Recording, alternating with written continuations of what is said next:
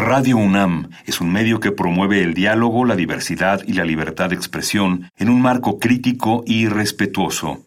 Los comentarios expresados a lo largo de su programación reflejan la opinión de quien los emite, mas no de la radiodifusora.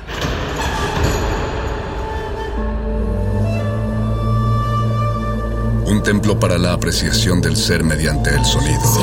mediante el sonido para nosotros. El sol sale durante la noche. Nuestros gritos llevan la mesura del silencio.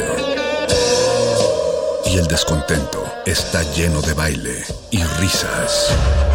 A todo, incluso a nosotros, nos resistimos. La universidad Ustedes y nosotros somos Resistencia modulada.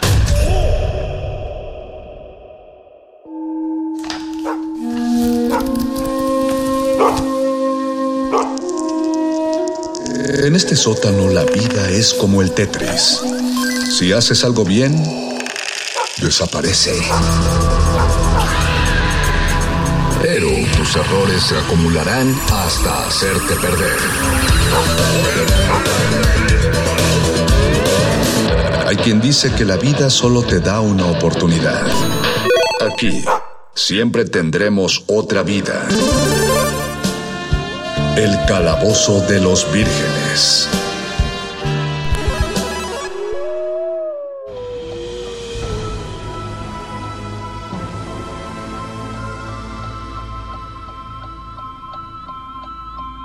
Buenas noches Resistencia, buenas noches Ciudad de México, buenas noches mundo. Los saludamos a través de Radio UNAM en el 96.1 de FM. Los saluda su revista radiofónica de confianza, entregando sus publicaciones puntualmente como debe ser en este martes, siendo aproximadamente las 8 y cachito de la noche. Es lo más puntual, que, lo más certero que puedo decir a propósito de la hora del día de hoy. Los saludamos en Resistencia Modulada y en el sótano de la Resistencia, donde está el calabozo de los vírgenes. Todo lo divertido va acá. Estamos contentos de llegar hasta, hasta ustedes en las frecuencias del FM o en para hablar más acerca de la cultura popular y el entretenimiento que nos permea y que nos permite pasar las, las, los peligros de la vida real y que nos ayuda a relajarnos y que tanto nos ayudó a relajarnos en estos tantis meses de encierro. Eh, soy su ñoño máster de confianza, el Mago Conde, y les presento como cada martes, como cada noche y como cada calabozo a nuestro estimado sanador sonoro y productor Paquito de Pablo. Pablo, qué chido hablar contigo. Pablo, no es tu nombre, pero Pablo sería, sería de Pablo, ¿no? Para decirte Qué curioso, no lo había como, pensado. Como yo te digo, como yo te digo, ñoño Master Conde, tú me tendrías que decir de Pablo. De Pablo, ¿verdad? Porque si solo dijera Pablo, tú solo dirías de. Exacto, sería el equivalente. Tiene sentido. Bienvenido, Paco, ¿cómo estás? No, todo bien, ñoño Master. Yo feliz, contento de estar una vez más aquí en el Calabozo de los Vírgenes, en Radio UNAM, en Resistencia Modulada. Eh, listo para hablar de ñoñerías y, y todas aquellas, aquellas, aquellos temas que, que, merecen su espacio en la FM, merecen su espacio en la radio universitaria y merecen su espacio en la reflexión y en la imaginación y el desdoblamiento de cualquier persona interesada en, en las historias más increíbles jamás contadas, creo yo.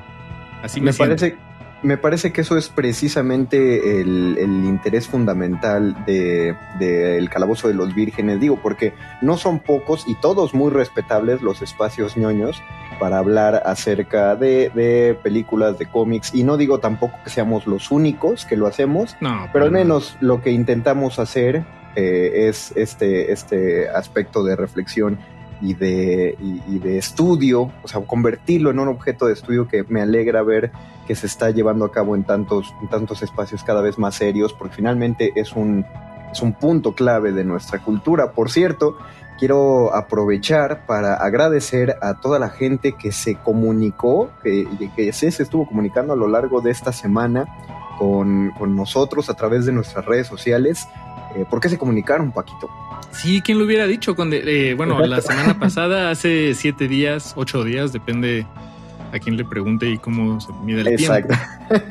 este, pero bueno, la semana pasada en la emisión hicimos un anuncio un tanto improvisado en el momento, invitándole a la gente a que nos mandara notas de voz, ya sea en, Messenger de Facebook o en, Instagram, arroba R modulada. Eh, en, ambas plataformas podemos recibir sus notas de voz. Eh, pues básicamente los invitábamos, les invitábamos a que nos manden sus mensajes eh, explicándonos por qué quisieran estar aquí en el Calabozo de los Vírgenes en, una emisión, sobre qué temas les gustaría hablar. Y pues nosotros felices de, hacer una, pues una selección, invitar a, un par de ustedes eh, a, una, de estas emisiones y hablar de ñoñerías. Finalmente, eh, la, radio hecha a distancia facilita ese tipo de interacciones con la audiencia eh, pero sí, Conde, estamos recibiendo varios mensajes. Eh, de verdad, muchas gracias. Nosotros felices. Eh, obviamente no podemos atenderlos a todos y abrirles el micrófono este, a diestra y siniestra.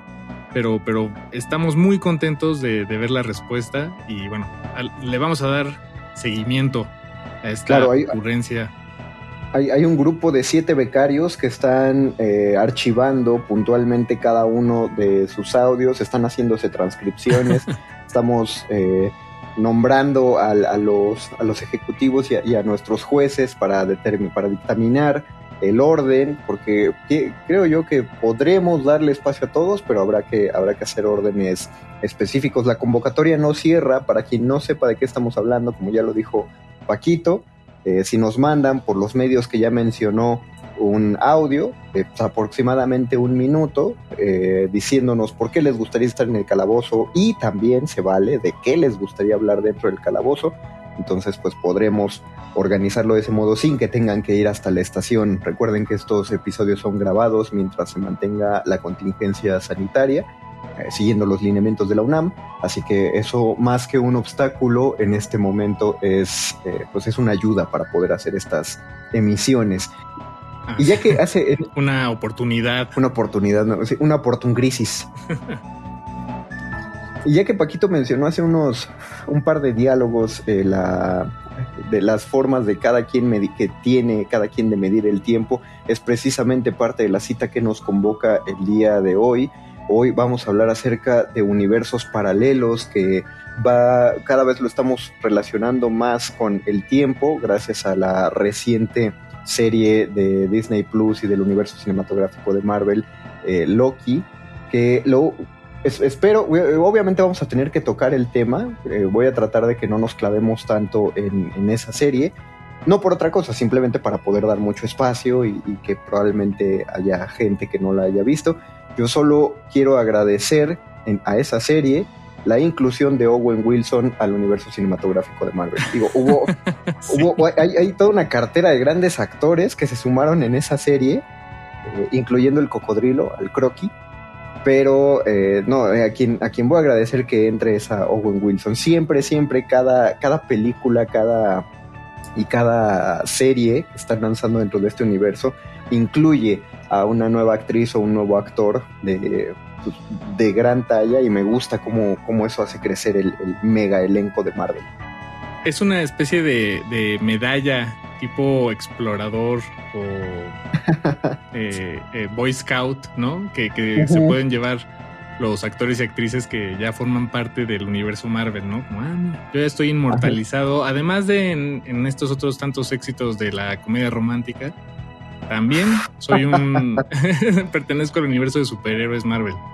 Eh, pero sí estoy de eh, acuerdo contigo. Ver a, ver a Owen Wilson, que además su personaje eh, no se queda nada corto, muy memorable. y yo sí espero ver más de él. No sé si en, en una segunda temporada de Loki o ahí ya, pues hablando de universos alternos y paralelos, pues es muy fácil jalarlo, ¿no? Probablemente sí seguramente lo incluirán en alguna película. Ya muchos de los personajes de las series ya pintaron para que van a ser parte de películas. En WandaVision, la, la hija de Mónica Rambeau eh, va a formar parte de la película de las Marvels, The Marvels, la segunda película de Capitana Marvel, donde van a estar ella, eh, la, Brie Larson como la Capitana Marvel, que bueno que regresa, y Kamala Khan, la de la serie de Miss Marvel. Que por cierto, esta película creo que es de mis favoritas de, todo el universo Marvel. Eh. Captain Marvel y. Ant-Man 1. Creo que esas son mis dos top, mis dos favori- favoritos. del Qué universo. chido, qué chido. A mí me gustó mucho. No la, no la meto en el top 3, pero sí en el top 10. Sí, me pareció, me, me pareció bastante buena, Capitana Marvel. Aunque, aunque vengan los haters, que se dejen venir. Eh, Órale, pero top 10, defender. Top 10, pero ¿qué, ¿cuántas son en total? Como 20, ¿no? Más o menos. 23. Ah, bueno, 23 ahí en este punto. Entonces sí es. Ok, entonces sí te gustó, pero hay otro tanto de películas que prefieres por encima. Pues, es, que, es que el soldado del invierno es el soldado del invierno, ¿no? Es, es el top. Ah. Entonces sí es. sí es de Órale, lo- no lo había mejor. pensado, ¿eh? No, Fíjate es que esa muy- yo la tengo abandonada. Digo, me gusta. Más bien no. Yo no la tengo en mi top. Es una, es una muy buena trama de espías. Me, me parece y es de las mejores armadas. Y la que Black Widow sí entró en el, sí entra en el top 3. eh. Sí, muy buena. Eh, yo le deseo mucha suerte a Scarlett Johansson con su demanda a Disney. Eh, para quienes no sepan, está demandando a Disney y Scarlett Johansson porque eh, al parecer hubo una. Se, rompió el contrato, pues. No, no estaba considerado en su contrato los ingresos eh, totales de, reproducción de la película, tanto en streaming, bueno, en línea, como en, salas de cine. Ahí hubo un, desencuentro desafortunado entre la, la transnacional y Scarlett Johansson. Eh, Y la, la cuestión es que Scarlett Johansson pues le metió dinero a la película. Es, es productora de la película. Entonces, pues ahí obviamente sí le toca. No es nada más una, eh, una actriz, no es nada más la actriz principal pugnando por sus entradas de taquilla, sino que es la productora. Pues sí, sí le hicieron perder una billetiza, entonces no está reaccionando con, con la cabeza caliente la señorita Johansson. Ahí va a estar bueno ese chisme a ver cómo evoluciona. Yo creo que va a ser quien le haga doblar un poco las manitas a, a Marvel. Lo que no pudieron hacer los de Sony con Spider-Man, sí lo va, sí lo va a conseguir un poco Scarlett Johansson. Pero bueno, volvamos a nuestro, a nuestro tema acerca de universos paralelos y, estas relaciones que tiene con el tiempo. Al menos en, en este mundo de, de superhéroes y en este mundo de, de- sí, de estas historias fantásticas, todo, todo este multiverso comienza con un, con un cómic de, de Flash, publicado en, ay, es 1961, en septiembre de 1961, que ya es la, consideramos la etapa de plata de los cómics de superhéroes. Eh, la etapa de oro son los más viejitos, la primera aparición de Superman, eh, de Batman, la Mujer Maravilla. Cuando DC Comics empieza a formar su universo, Marvel gana fuerza ya hasta la época de plata. Eh, en la época de plata hubo dos cambios fundamentales en DC Comics que cambiaron a los, a los héroes de Linterna Verde y de Flash. Eh, y entonces, en uno de los cómics de Flash, este de septiembre del 61, a los escritores se les ocurre pensar, oye, ¿y qué tal si Flash Barry Allen, nuestro nuevo Flash, conociera al antiguo Flash que publicamos en la época dorada, al Flash que hacía Jay Garrick? Entonces, en un viaje temporal, Flash es enviado al mundo donde vive Jay Garrick. Y aunque todavía no se plantea la idea de que es eh, una línea del tiempo alterna, sí se habla acerca de que es otro mundo, otro mundo en el que existe el Flash. No tienen, no, no tenían idea los creadores de ese cómic de cómo iba a transformar esto la noción del multiverso, que ahora se llama multiverso justamente por la cantidad infinita de posibilidades que van a eh, que existen a partir de eso. Ellos solo habían pensado dos mundos porque solo tenían dos flashes. Que ahí entra una cuestión de, de- de términos con esto último que mencionas, eh. Eh, porque existe, vaya, vaya, el título de esta emisión del Calabozo de los Vírgenes son Universos Paralelos. Exacto. Y por eso tenemos que empezar desde el principio, porque los universos paralelos eh, a veces también se les llaman universos alternos o realidades alternas. O Claro. como bien decís ahorita, multiversos, ¿no? Que ya es el, eh, tal vez uno de los términos más nuevos para describir todo este eh, menjurje de realidades que, que la ficción se ha encargado de, de licuar.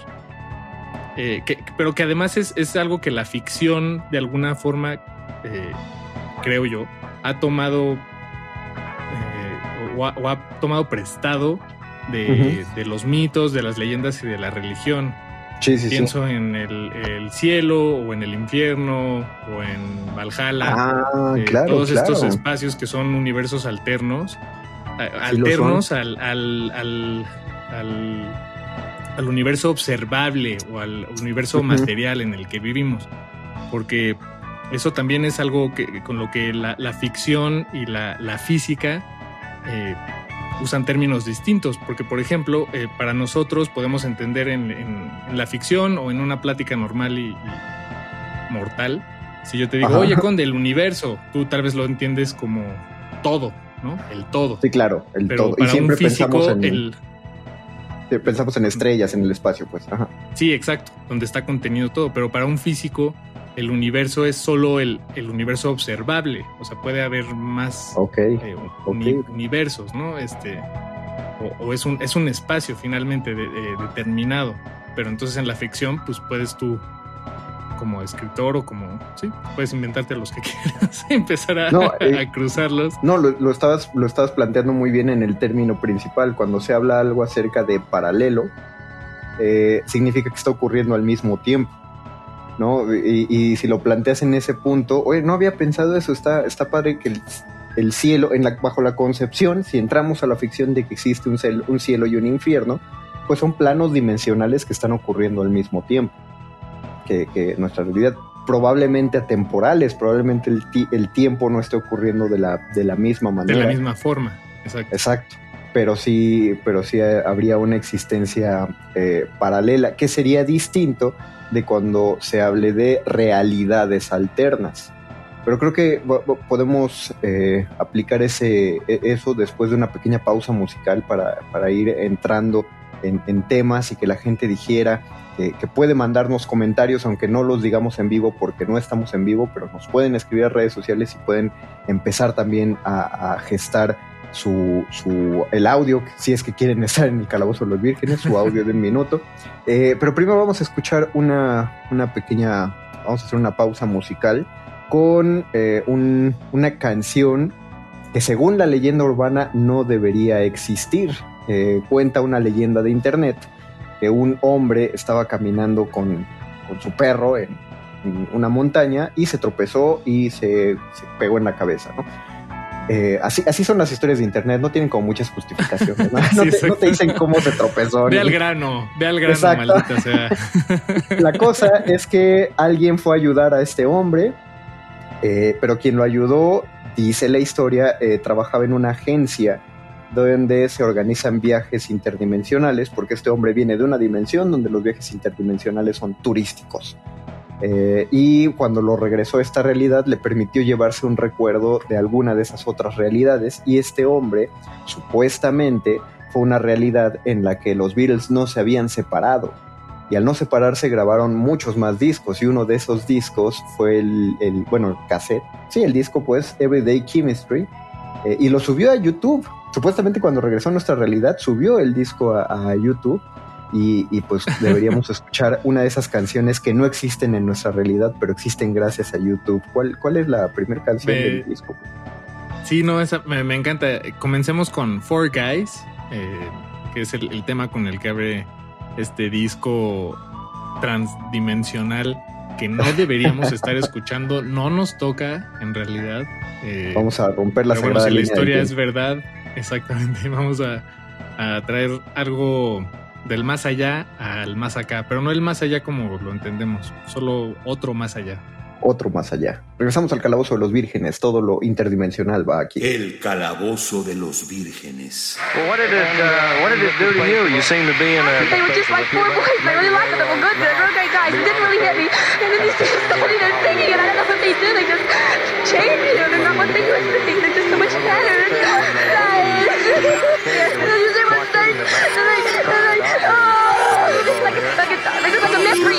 They seem like. Every little movement's for you and no one else. It so personal, but yeah, it's just for everybody. We were four guys that uh, I met Paul said, Do you want to join the band? Well, and then George joined. And then Ringo joined. We were just a band who made it very, very big.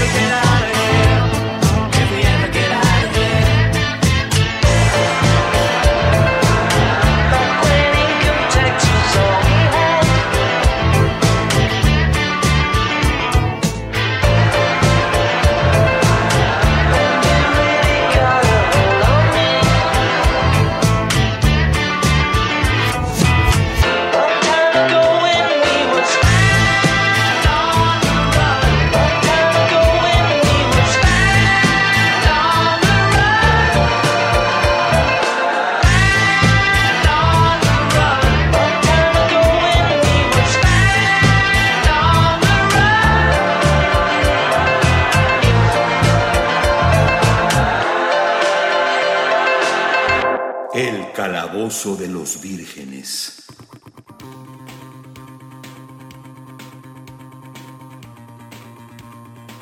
Acabamos de escuchar Four Guys, una canción que supuestamente grabaron los Beatles de otra dimensión, una dimensión en la que no se separaron. Y bueno, ¿cómo surgió esta canción? Hubo, hubo gente que obviamente, eh, los Mythbusters de internet que se pusieron a investigar este asunto. Parece ser que Ah, quien subió listillos. esta, esos listillos de los cuales estoy Los que tan vienen a arruinarle la fiesta a todo. No, Ah, la verdad de fue un truco de espejos. este. Oh, maldita sea. Tienes razón, somos esos. Bueno, fue este. Tienes razón, es más, vayan ustedes a investigar cómo, cómo se creó el, el ¿Cómo se disco hizo de- esto? cómo se hizo Everyday Chemistry para que. Exacto, no, más bien, haga la- creo que aquí la, la pregunta que se deben hacer es, ¿ustedes se creen la historia? ¿Creen que sí puede pasar? ¿O creen que es Sí, sí. pura Pura faramaya de internet. faramaya? Ándale. No, Esa es no, la este. No, no, no seremos nosotros. eh, si quieren quedarse con la creencia, entonces no vayan a investigar, solo vayan a escuchar Everyday Chemistry. Está en YouTube. Todo el cassette dura casi Sí. una hora. Y además la portada son como unas, unas- unos rostros de que, que no son de los Beatles. Este, sin duda, unos rostros muy transdimensionales de, de quienes son los Beatles conocidos en esa dimensión. Que por Ah, cierto me lleva a, a- digo, retomando el tema de, de- de esta emisión. eh, yo no, no, me, no, no había, no conocía a, to- a, a varios de estos pensadores eh, físicos, científicos, finalmente personas que se supone que piensan seriamente en las implicaciones de la realidad y cómo la concebimos. Y incluso ya hay modelos, por supuesto ninguno de todos estos modelos está comprobado porque no hay manera de comprobarlo ahora Claro, claro, todavía. Todavía. Eh, eh, y son modelos que categorizan o, o forman en grupos las distintas formas en las que puede haber un universo alterno. Eh, no, me las, no, no, no me las sé de memoria, pero solo como tampoco importa mucho. Digo, nada más es como compartir la, la este, por dónde podemos empezar a pensarlo. O a buscarlo, ajá.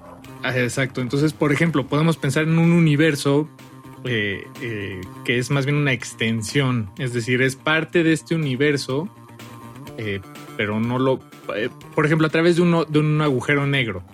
Ajá, un agujero de El- gusano. el, agujero negro está en nuestro universo, pero tal vez cruzándolo nos encontremos con otra cosa. Eh, eh, eh, yo lo, me lo imagino como, como un 8, como, y, y el agujero negro es ese punto entre los dos circulitos.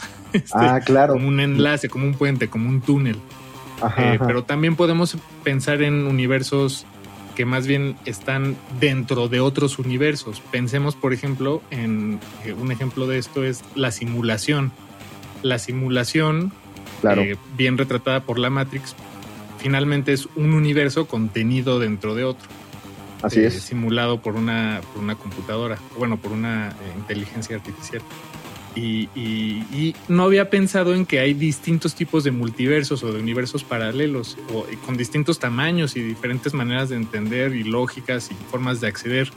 Eh, por ejemplo, otro, otro universo, el de Narnia, es un universo paralelo, pero las leyes de la física aplican distinto. Tal vez las de la física es una se, puede malinterpretar, pero eh, más que las leyes de la física es un universo donde, bueno, finalmente hay animales que hablan y que, que tienen sus propias formas de gobierno. Claro, claro, cosas claro. que no suceden, no es como un universo paralelo, como por ejemplo el que contabas hace un, un par de menciones de, de Flash, que finalmente sí es el mismo universo, o eh, incluso tal vez las personas son exactamente las mismas con los mismos nombres, pero Narnia no, ¿no? Narnia nada que ver este, con este universo, y sin embargo es paralelo o alterno.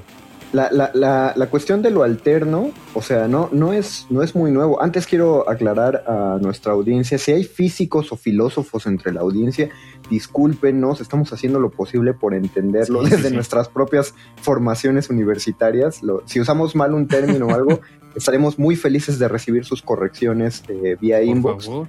No las podremos decir en vivo, pero sí, sí tendremos ahí una, una fe de erratas en una emisión próxima.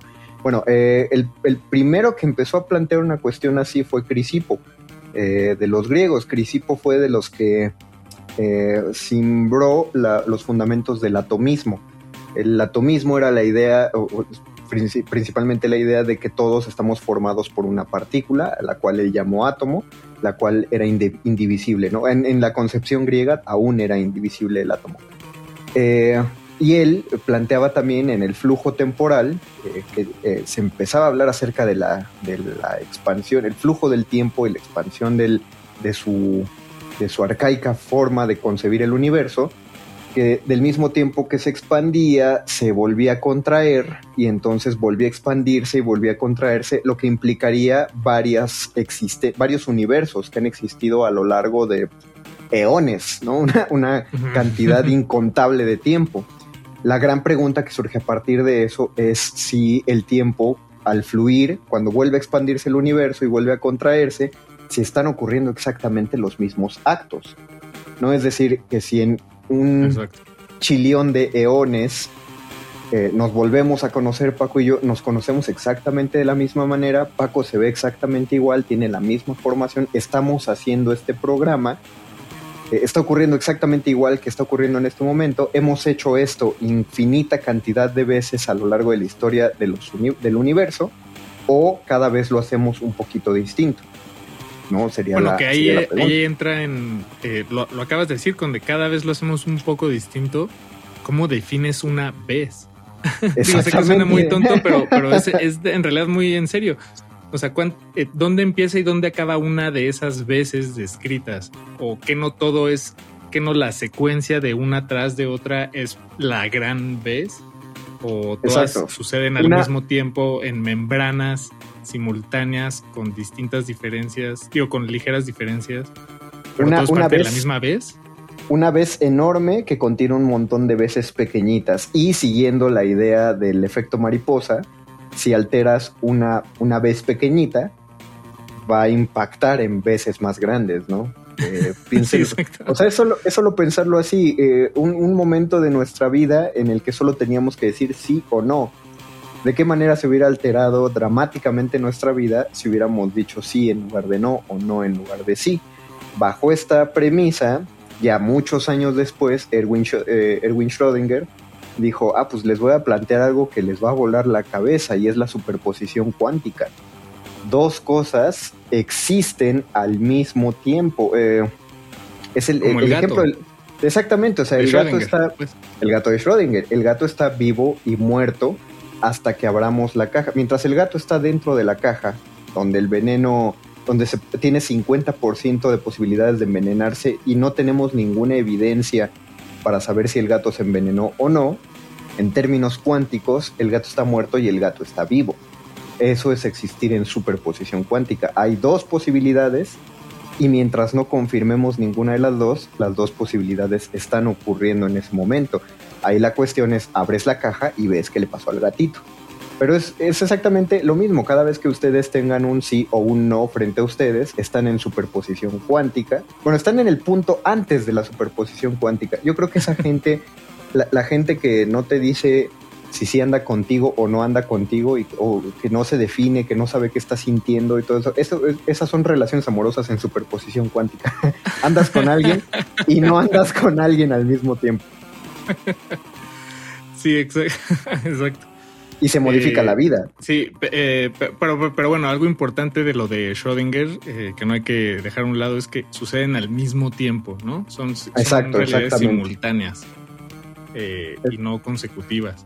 Exactamente. si lo quieren, ya si lo quieren ver como en términos gráficos, la, clásica línea del tiempo, si vemos una línea, es muy padre que línea del tiempo cuando íbamos en la primaria era un ejercicio de maqueta, de, poner una tira de cartón e ir marcando qué ocurre en cada año. No, eso es una línea del tiempo, pues.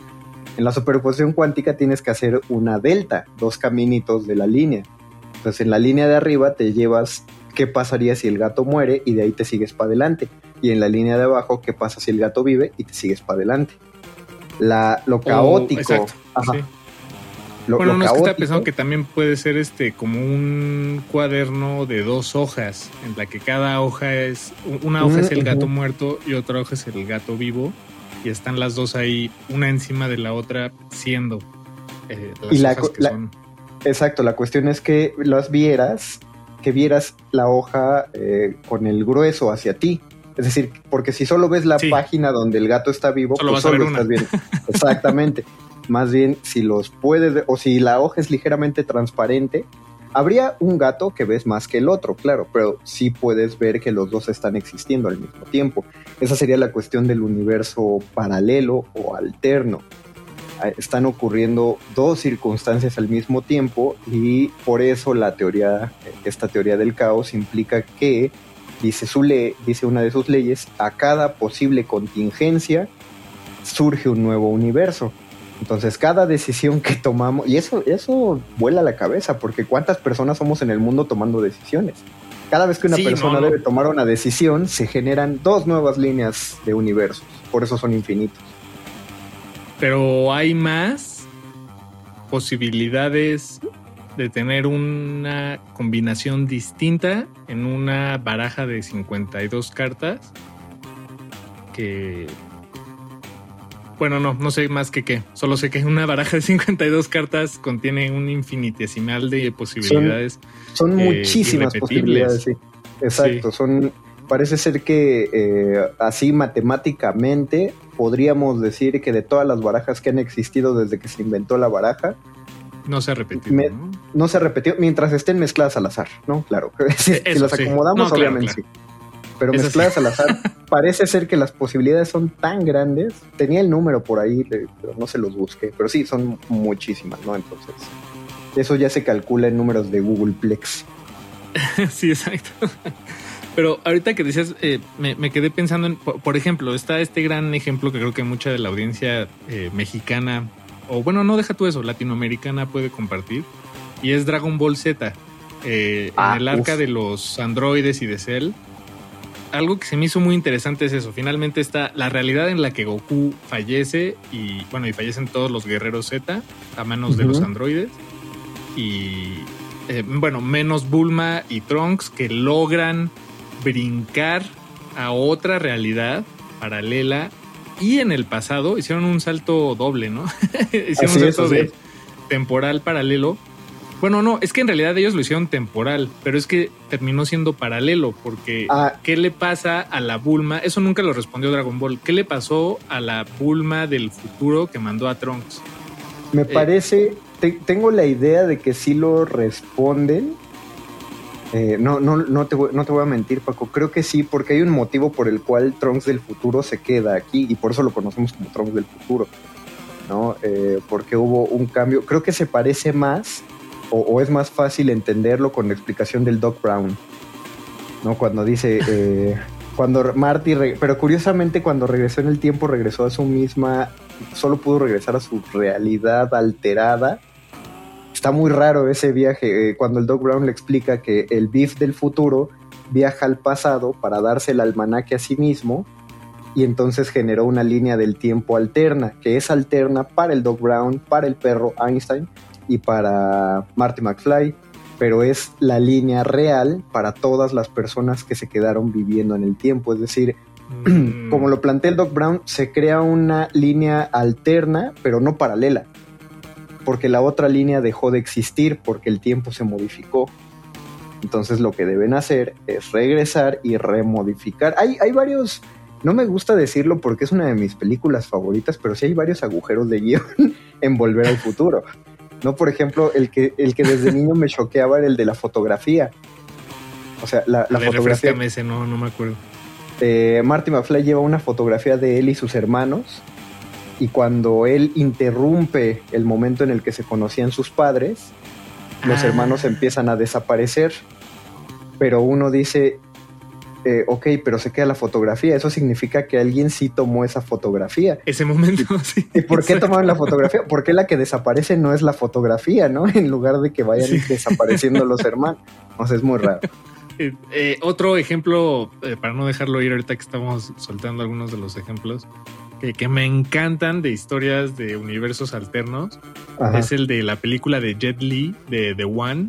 No sé si la recuerdas. Ah, tienes razón. allá el de único inicios de los pusieron. 2000 el único Ajá, ajá. exactamente en español y el chiste es que eh, bueno en para eh, esa película había un número finito determinado de universos no me acuerdo cuántos eran pero creo que eran pon tú 230 o algo así Ajá.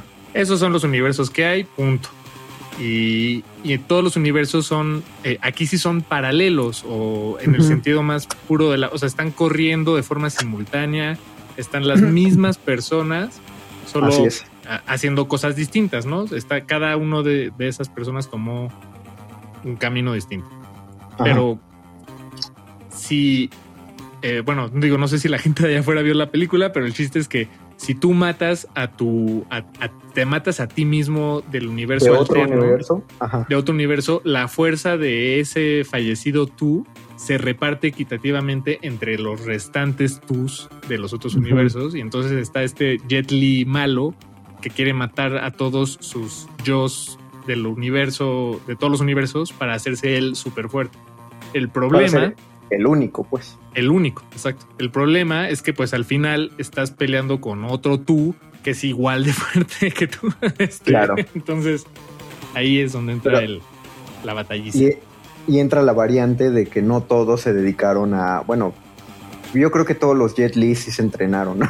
Todo- todos los Jet Li de todos los universos sí son peleadores. Pero a mí me, a mí me espantaría si llega un yo de otro universo que se metió a clases de karate desde los ocho años, porque digo, chin, no voy a ser el único yo, sí, no, no. o un experto tirador de arco, no sé. de- Pero sí, es, sí es cierto, esa de esa del único también tenía un planteamiento interesante.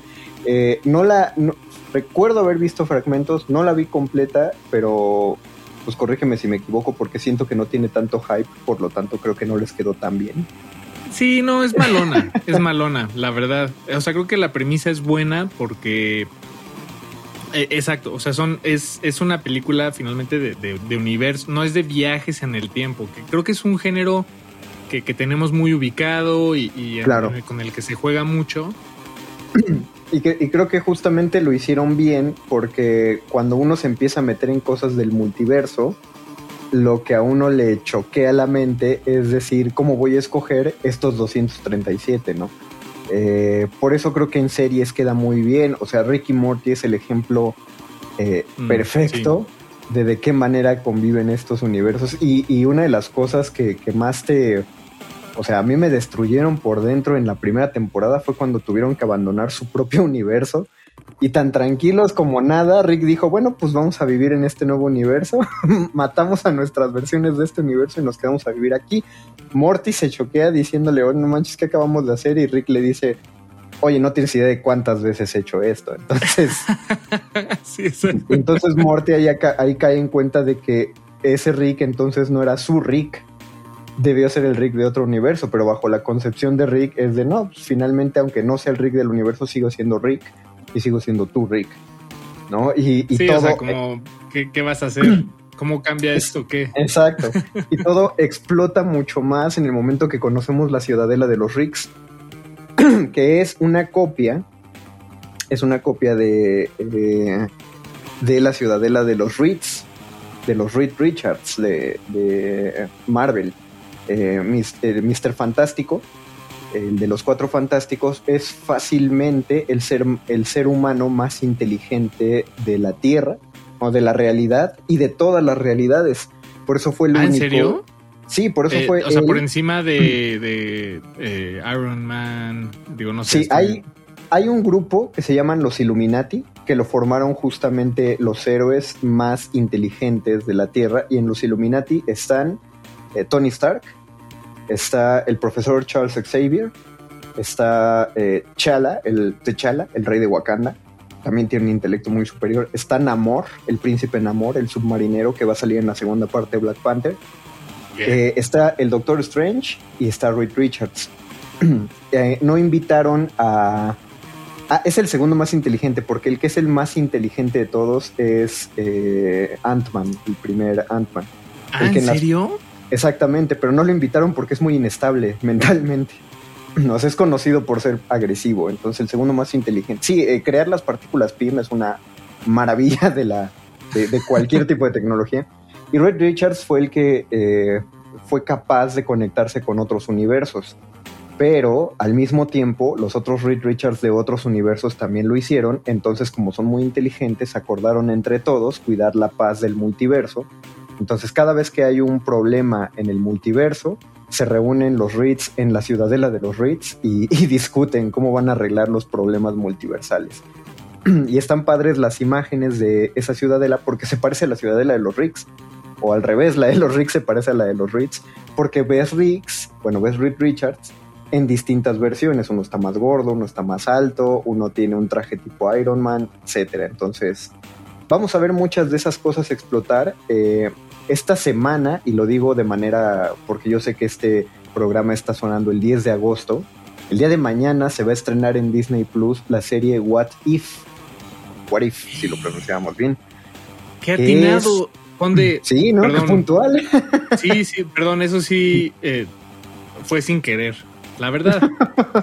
no elegimos este tema a propósito de, de, de, esa coyuntura. Pero, Pero yo creo que un, Paco de, un Paco de otro universo te dijo que lo eligieras justo para. Porque tienen que saber que Paquito fue quien escogió el tema. Sí, exacto. Este, sí, los eventos What If son una maravilla. Eh, es como una tradición de las series norteamericanas. Cuando se llega a un episodio número 100, hacen un episodio alterno de qué hubiera pasado si. Eh, lo recordarán, creo que muchos recordarán el episodio número 100 de Friends, eh, que todos, todos los, los, de Friends se ponen a cuestionarse, oye, ¿qué hubiera pasado si Mónica nunca se hubiera puesto a dieta? ¿Qué hubiera pasado si Chandler hubiera renunciado a su trabajo? ¿Qué hubiera pasado si Joey siguiera trabajando en la telenovela? Si Rachel se hubiera casado, si Ross no se hubiera divorciado, si Phoebe hubiera sido una alta ejecutiva. Y son dos episodios de un universo alterno de Friends. Es una costumbre de las series. El What If, como lo dice su nombre, es ¿qué hubiera pasado si? Entonces, en esta serie de Disney Plus van a ser varios capítulos animados de qué hubiera pasado si se hubieran tomado otras decisiones en el mundo de Marvel.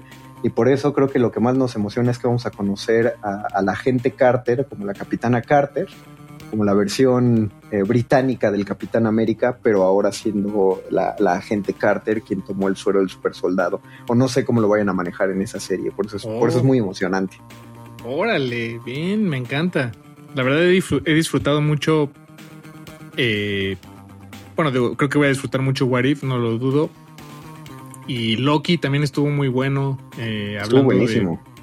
De, dimensiones eh, paralelas y, y realidades multidimensionales. O bueno, no, no, no sé si ya estoy mezclando ahí los términos, pero este, creo que ellos lo hacen. sí, exacto, se vale, se vale. también me quedé pensando, Conde, sobre si romper la, la cuarta pared puede ser considerado como un, una transgresión eh, universal, o, sea, como transgredir una, una membrana y cruzar de un universo a otro. O sea, creo que en estricto sentido sí, pero también en estricto sentido no. bueno, no sé. es que tal vez cruzar universos no se ve como lo pensamos. O sea, Exacto. Eh, por las películas pensamos que es como atravesar un, o en las caricaturas, atravesar una mancha de color verde o, meterte a una máquina que te lleva a... Pero tal vez la literatura misma es, sí es en sí mismo el vehículo transuniversal que nos permite cruzar. No sé, digo, está, tal vez está muy poético, está bohemio, pero también, ¿por qué no? Yo creo que sí, o sea, en el momento que eh, eh, la, ficción surge para contar las historias de los grandes héroes de las religiones, ¿no? No lo pensaban como ficción, sino que era, era su manera de escribir la historia. Existieron Gilgamesh y Hércules y todos ellos. Yo creo que las primeras personas que empezaron a escribir ficción que no tuviera que ver con esos héroes, a lo mejor solo se basaron en situaciones reales de, ah, voy a escribir esta historia que me contó mi tío pero luego empezaron a decir, ¿y si le cambio esto, qué estaré haciendo? Me gusta pensar en ese cisma que hubo en la mente de los primeros creadores. Eh, ay, y, si, y si ahora yo me invento un ser humano que no ha existido y le invento unas historias y lo pongo en una ciudad que existe, pero finalmente eso es un libro, ¿no? Si lees una novela de alguien que vivió en Londres, eh, pues esa persona no existió, pero existe en un universo dentro de un libro. Eh, y creo que sí puede haber una, yo creo que en estricto sentido, Paco, sí romper la cuarta pared sí es un viaje dimensional, porque me estaba acordando de la película de Birdman. Está la escena buenísima donde Michael Keaton va caminando por la calle y Birdman le empieza a hablar en el hombro. y entonces le dice, ah, sí, pues quieres acción, y, y, de pronto hay un tiroteo y se estrella un helicóptero atrás y salen un montón de misiles. Y, y, todos sabemos que está pasando en la mente de Michael Keaton, él está recordando los años en que él interpretó a Birdman. Pero de pronto Birdman, el, el héroe, el que tiene el traje, voltea a ver a la pantalla del cine y le dice, mira sus ojos, están felices de ver esta, de ver esta clase de porquerías, estas películas, yo sentí una bofetada en la cara porque yo estaba muy contento, o sea, disfruté mucho sí, la exacto, película. te estaban hablando a ti. Exacto, cuando empecé a ver las explosiones y todo me emocioné y cuando dijo pues que estaba mal fue cuando dije, ah, chale, pero sí me estaba hablando a mí directa. Ese personaje de la pantalla sí había hecho, sí me había hablado directamente a mí viéndome a los Exacto. ojos. Sí se Tal sintió vez- como un tal- cambio de universo. Sí, o sea, es, es irrelevante pensar o hacernos la pregunta si el personaje sabía que le estaba hablando a Mario Conde, Ajá. pero el hecho de que Mario Conde al ver esa película se sintiera aludido por el comentario es evidencia suficiente de que ahí hubo una ruptura transdimensional. Bueno, eso creo yo. Así, por lo No, menos y- esa es con la que yo me quedo. Y lo planteas bien porque hay un cómic de Deadpool muy conocido que se llama Deadpool mata al universo Marvel, donde Deadpool empieza a matar a todos los héroes de Marvel porque Deadpool al, ser, al tener el superpoder de romper la cuarta pared sabe que están dentro de un cómic. Entonces sabe que no va a haber consecuencias de si mata a todos los, los héroes de Marvel. Entonces los empieza a matar. Oh, los van a revivir. O sea, Sí, eventualmente exacto, van a- van a- siguen alguien va a volver a Exactamente, van a volver a escribir el cómic y pues no va a pasar nada. Y, y por eso se los echa a todos. Gran arco, eh, por cierto, lo recomiendo mucho. pues me parece que, que con esto estamos llegando a un buen fin y ustedes dirán, ah, pero todavía queda un cachito. Sí, es que queremos que suene esto. Ponnos en contexto, Paquito, de qué vamos a oír. Sí, eh, bueno, vamos a despedir esta emisión de El Calabozo de los Vírgenes con un tema de la legendaria banda de rock progresivo eh, Liquid Tension Experiment. Tienen este tema que se llama Another Universe y eh, creo que pocas veces, bueno, no, no sé si pocas veces, sí hemos sonado música progresiva, pero más de corte Dragon Force aquí en, en el calabozo. Ajá. Este, Y pero sí son eh, pocas, pero- eh, sí son pocas. Pero sí, bueno, sí son pocas. Y la verdad es que eh, sí es música muy cercana a la, a la ñoñería, eh, no cabe duda de eso. Entonces los dejamos con este tema, banda legendaria, eh, Liquid Tension Experiment, Another Dimension, perdón, no Another Universe, Another Dimension es el nombre del tema. Y con eso nos despedimos. Agradecemos a la gente de Radio Nam, la gente de Radio Nam que le dio play a esto. Recuerden, estamos esperando sus, sus audios para ver si quieren salir en el calabozo. Muchas gracias, Paco. Gracias, ñoño Master. El calabozo de vírgenes.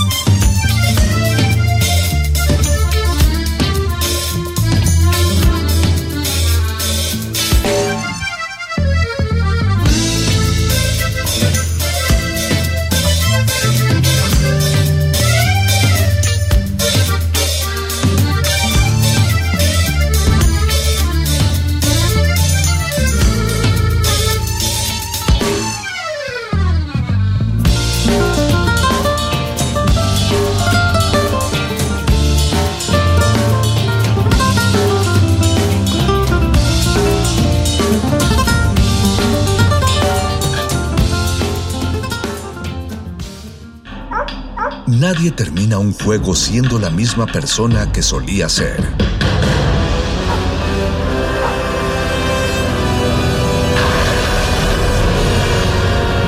Seamos alguien más.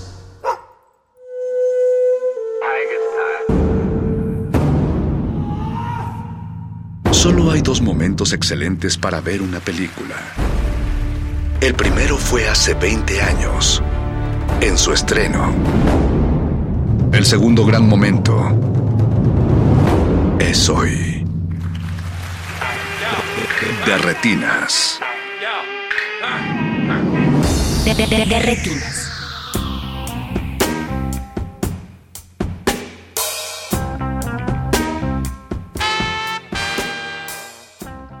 Mis queridos cinéfilos, me da mucho gusto darles la bienvenida a De Retinas, esta es su cabina cinematográfica.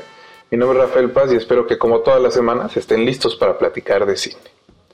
Hoy en De Retinas vamos a recibir en nuestra primera función a Jorge Porras, director del documental El Gran Salto, que tiene como protagonista al ganador del Premio Nacional del Deporte, Luis Rivera, y a toda su familia. Es el documental idóneo si traen sobredosis de espíritu olímpico. En la segunda proyección recibiremos a Alex Ortega, cineasta, que ha venido en un par de ocasiones a la cabina y ahora nos visita para platicar de su nuevo largometraje, Animales Humanos, que pueden ver desde hace algunas semanas en Prime Video. Para esta entrevista se nos va a unir Jorge Negrete. Antes de pasar a la música, aprovecho para agradecer a Mauricio Orduña, productor de este espacio, y a todo el equipo que hace posible su transmisión.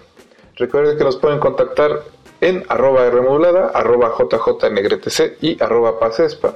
Si es que son adictos a las peleas en Twitter, ahí los esperamos. Y el playlist de hoy está relacionado con el tema de animales humanos, que son los perritos. Así que, bueno, vamos a acompañar las entrevistas con un par de canciones sobre dicho tema. Vamos a la música, no se despeguen y recuerden que están en Derretinas. De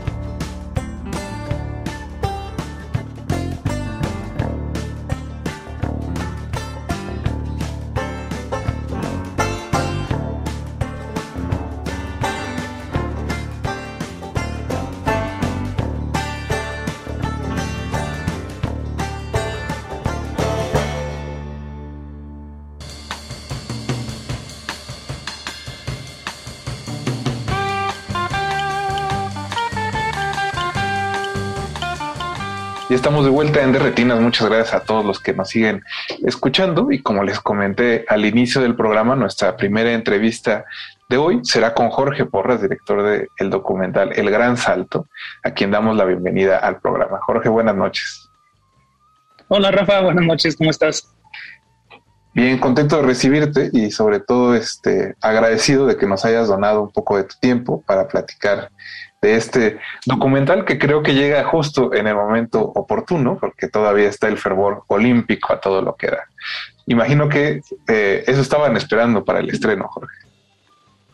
Sí, no, sabes que nosotros hemos pasado, bueno, muchos años ya haciendo desde que empezamos la película, pero el estreno original está programado para junio de 2020.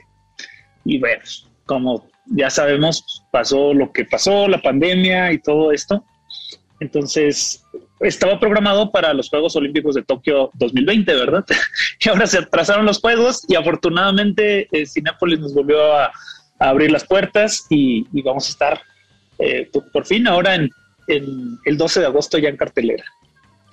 Jorge, eh, quisiera que me contaras un poco sobre el origen del documental. Entiendo que conoces a Luis Rivera, que es el protagonista, ¿no? eh, este atleta sí. mexicano de salto de longitud. Eh, que lo conoces desde que son niños, desde que eran niños y sí. que fue así en realidad como inició todo esto. Pero bueno, cuéntame un poco ya cómo fue el proponerle hacer un documental, porque imagino que no es fácil. Eh, ahora sí que te abra su, su, intimidad a pesar de que son amigos. Fíjate que en realidad yo no buscaba hacer un documental de Luis, o sea, yo lo conozco por, por ser amigo, y, pero por ahí de 2013 yo estaba buscando hacer un, largometraje. O sea, me entró así una, una crisis cineasta de decir ya, ya estuvo de hacer cortos y quiero un largo, ¿no? Quiero hacer un largo y ya como de lugar quiero, quiero buscar esa historia. Y casualmente fui a visitar a Luis y platicamos y, y me empezó a contar todas las cosas que estaban sucediendo con él y, y entre tantas cosas que estaba por terminar sus estudios de doctorado y eso me llamó mucho la atención porque digo, oye, pues fuiste a Juegos Olímpicos y ahora con un doctorado y luego eh, tienes una fundación sin fines de lucro y pues es muy interesante, ¿no? Pero ya dentro de la plática y, y revisando en, en internet y, y, e investigando un poco, vimos que no hay mexicanos con estudios de doctorado que hayan ido a Juegos Olímpicos. Uh, iba a ser el, el, primero en la historia, ¿no? Y ahí fue donde, donde le conté que yo estoy buscando hacer una película y digo, oye, pues estaría padre a lo mejor empezar a grabarte y, documentar esto, ¿no? Y a él, pues como, como somos amigos y, no entendía lo que es y, no entendió lo que es hacer una película hasta que la vio, yo creo, porque pues, su, su, entorno es muy distinto, ¿no? Eh, y me dijo que sí, me dijo, grábanos, claro que sí, adelante, me, me abrió las puertas de su casa, su departamento ahí en Monterrey y, y, después en Agua Prieta. Y así empecé a grabarlo, empecé a documentar nada más por, por el gusto de, de esa experiencia de un, de un amigo que, que, es muy cercano y de cómo ya había logrado algo muy importante, muy, muy grande, que, que era el, el récord mundial universitario, la medalla de bronce y todo esto. Y estaba buscando lograr algo todavía más grande, ¿no? Que era el, el doctorado y, y segundos Juegos Olímpicos. Entonces así empecé sin mayor pretensión a documentar esa historia.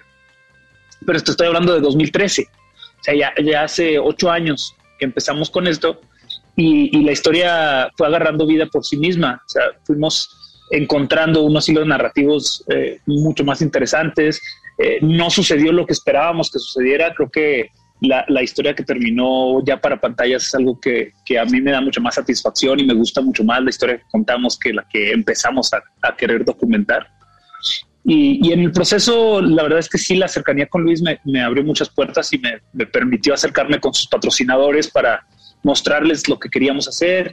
Y, y hasta que una empresa, un empresario creyó en nosotros y, y, decidió invertir en la película y dijo, ok, va, ¿qué necesitas? Pues necesito viajar. Este, este amigo está viajando a todos lados y, nos empezó a apoyar para conseguir ya un director de fotografía con, con una trayectoria muy buena, que es Aldo Hernández, y, otros sonidistas, y, y, con muy poco presupuesto, para no hacer la historia muy larga, terminamos grabando en, en cinco años, en cinco países distintos. Grabamos en Holanda, en Canadá, en Estados Unidos, en México, por supuesto, y, y finalmente en 2016 en los Juegos Olímpicos de Río. Jorge, tocas un tema bastante interesante, ¿no? El, la manera en que, como dices, cambió el documental, porque, bueno, creo que cualquiera que lo vea imagina eh, no, por qué se dio este cambio, ¿no? Eh, digamos que es historia conocida, pero también creo que hay un asunto ahí de todo atleta es muy orgulloso de su, de su trabajo y de su desempeño. Entonces, pues cómo fue, cómo vivió Luis precisamente el hecho de que quizá el plan inicial cambió y que pues el documental siguió, cómo fue ese proceso en específico. Sabes que, bueno, cuando, cuando las cosas no suceden como uno espera, en cualquier sentido, o sea, te, frustras, ¿no? Y dices, oye, pues, yo quería que pasara, que pasara algo y, y no sucedió. Y me identifiqué mucho con Luis en, en ese punto particular porque él estaba preparado pues, para ganar y como los atletas olímpicos, ¿no? Ellos quieren ir a juegos y ganar una medalla. Y si no se da, pues en un segundo, en un instante, te cambian los planes, ¿no? Igual con la película. Tenemos una película y dijimos que íbamos a contar una historia y ya no está esa historia, pues igual, o sea, se, se cambian los planes y es, es frustrante, es difícil, pero eh, tomé un par de decisiones que, que creo que fueron las, las, más atinadas cuando pasó eso. Y, y la primera fue de, de, no editar yo mismo la película, de dejar de editarla porque ya tenía un corte avanzado y conseguir un muy buen editor, que ahora es, un gran amigo también, Aldo Osorio, que con ojos frescos revisó todo el material y, y, él fue el que me dijo, oye, aquí está una gran historia que no es la que buscabas, pero, pero entre él y yo ya le dimos forma a, esta nuevo, a este nuevo desenlace. Y Luis pues, y, y, su familia nos decían, pues imposible, o sea, ya no tienes película, ¿qué vas a hacer? ¿Qué vas a contar? Ya, ya no hay. Sí hay, hay una muy buena historia, me confiaron en nosotros, también el, el, el inversionista que, que nos apoyó desde un inicio siguió confiando en nosotros y afortunadamente por eso pudimos terminar. Porque incluso aplicamos a los estímulos fiscales y a, y a Eficine, Foprocine también, y no nos otorgaban los, los estímulos porque es una historia que está ocurriendo, ¿no? que estamos documentando. Entonces no podemos garantizar un final, porque era una historia de cuatro años de seguir, de, estar grabando. Y afortunadamente obtuvimos Eficine y el recurso para terminar la película ya cuando la historia estaba prácticamente terminada, ¿no? Ya para el, las últimas grabaciones y demás, pero pues sí fue, fue con nuestros recursos terminar de, de seguir al, personaje, a los personajes y, y, grabar hasta donde, hasta donde tuviéramos ya esta historia nueva. Que bueno, trato de no dar muchos spoilers, ¿verdad? Pero igual ahí la gente lo va, lo va a ir viendo. Justo eh, como lo cuentas, parece que cineastas y deportistas viven procesos muy similares, ¿no? Como siempre persiguiendo el apoyo. sí, la verdad es que sí, es, es algo bien, bien loco porque eh, tanto cineastas como, como igual cualquier persona, ¿no? Cuando buscas trabajo, o sea, cuando buscas tu primer trabajo y, y en todos los trabajos te piden experiencia. ¿Cómo vas a tener la experiencia si, si no tienes trabajo, no? Igual, ¿cómo te van a dar un apoyo? Eh, te, te, van a dar un apoyo para una película si, si no has hecho una película. O sea, primero tienes que hacer una como tú puedas, con tus uñas. Igual un atleta, ¿no? O sea, no te van a dar una beca un patrocinio si no has ganado una competencia. Y para ganarla tienes que invertir en prepararte, en, en hacer sacrificios, en muchísimas cosas. Y pues sí, es, yo creo que eh, pues el, el, primer triunfo o, o la primera película que sale o cualquier cosa de esta, pues, o el primer trabajo importante que uno tiene, pues es muy, muy complicado. También eh, creo que el documental toca un tema que ha estado en boga estos días que hemos estado viendo Juegos Olímpicos, ¿no? Creo que fue un tuit eh, de Soraya Jiménez el que lo desató sobre la manera en que el público a veces eh, critica ¿no? De manera bastante fuerte a los atletas, sin conocer como todo el sacrificio y todo lo que se hace para simplemente llegar a los juegos, ¿no? Ya ni siquiera este, llegar a las medallas, simplemente llegar a los juegos. Y creo que ese es, ese es uno de los grandes temas de este documental, del gran salto. Sí, fíjate, creo que fue Vanessa Zambotti la que, la que publicó el tweet. Eh, sí, porque no me vas a, a, revivir a Soraya ya, en paz descanse. Perdón, sí es cierto. pero no, está bien, está bien, pues, son, son, grandes atletas ambas, pero sí, es, es fíjate que, que, yo también, a mí también me dio mucho coraje ver cómo en, en, Twitter, en redes sociales, se vuelve una moda el criticar a un atleta porque no gana una medalla o porque no califica, o uy, un cuarto lugar. Pues claro, hay mucha diferencia entre una medalla y un tercero y un cuarto lugar pero eso no demerita para nada un atleta o alguien que no clasifica a Juegos Olímpicos o que no llega a la final. pues es porque las circunstancias se dieron, ¿no? Y así sucedió, pero no demerita todo el trabajo, todas los, las decisiones importantes. Y eso creo que es, es, como dices, el tema que, que pone el dedo en la llaga en la película, porque creo que la gente tiene, una de las razones para ver la película es para encontrar esa empatía. Hay que buscar esa empatía con la gente, con, con los deportistas que, que a veces somos lo- lo- la gente pues, tan, tan soberbios, ¿no? De poder decir, ah, es que fracasó, o es que, ah, eso es mediocre, o no, no, no. Creo que al atleta que está ahí en Juegos Olímpicos o está a cualquier atleta profesional, todos tenemos que respetarle, por supuesto, pero también aprenderle muchas cosas. Que creo que, bueno, punto y aparte, es una realidad que, que México no está dando los resultados que esperamos, ¿no? Y, y, y debería tener más medallas, estoy de acuerdo, pero eso es del sistema, o sea, hay que cambiarlo de raíz y hay que cambiar la escuela del deporte y, y hay muchas cosas que cambiar, pero al atleta, porque no, no hay un- una razón para, para señalar o, o para criticar, ¿no? Porque no tenga o sí tenga un, un resultado que tú quieres.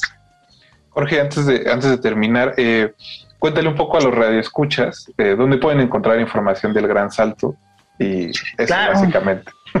Muchas gracias, Rafa. Pues primero, gracias por, por el espacio. Un saludo a toda la gente que, que nos escucha. En las redes sociales del Gran Salto, que, que todas son como el Gran Salto MX o de México, ahí en, en Facebook, en Instagram, eh, principalmente en Facebook, van a encontrar ahí todas las, las sedes en donde va a estar la película, que va a ser solo en cines. Ahorita no estamos en una plataforma ni, ni hay planes próximos de estar en una plataforma, así es que solo la encuentran en cines, principalmente en Cinépolis. Y ahí en las redes sociales van a encontrar en cuáles eh, cines va, va a estar en todo el país. Estamos desde Tijuana hasta Jalapa, pero eh, son pocas, pocas eh, las sedes y ahí en las redes sociales van a saber si, si les queda uno más cerca que otro. Perfecto, pues Jorge Porras, muchas gracias por tu tiempo y mucha suerte con la película. Gracias, Rafa, un saludo a toda la gente de Rutinas. Y, pues felicidades también por seguir impulsando el cine mexicano, que creo que el estar en cartelera es una responsabilidad para mí, pero es también para todos eh, una oportunidad de que la gente empiece a volver al cine y a ver cine independiente, cine mexicano y, cine que les guste, por supuesto. Pues ahí está la invitación para que vayan a ver El Gran Salto. Nosotros vamos a ir a un corte. No se despeguen, recuerden que están en Derretinas. De retinas.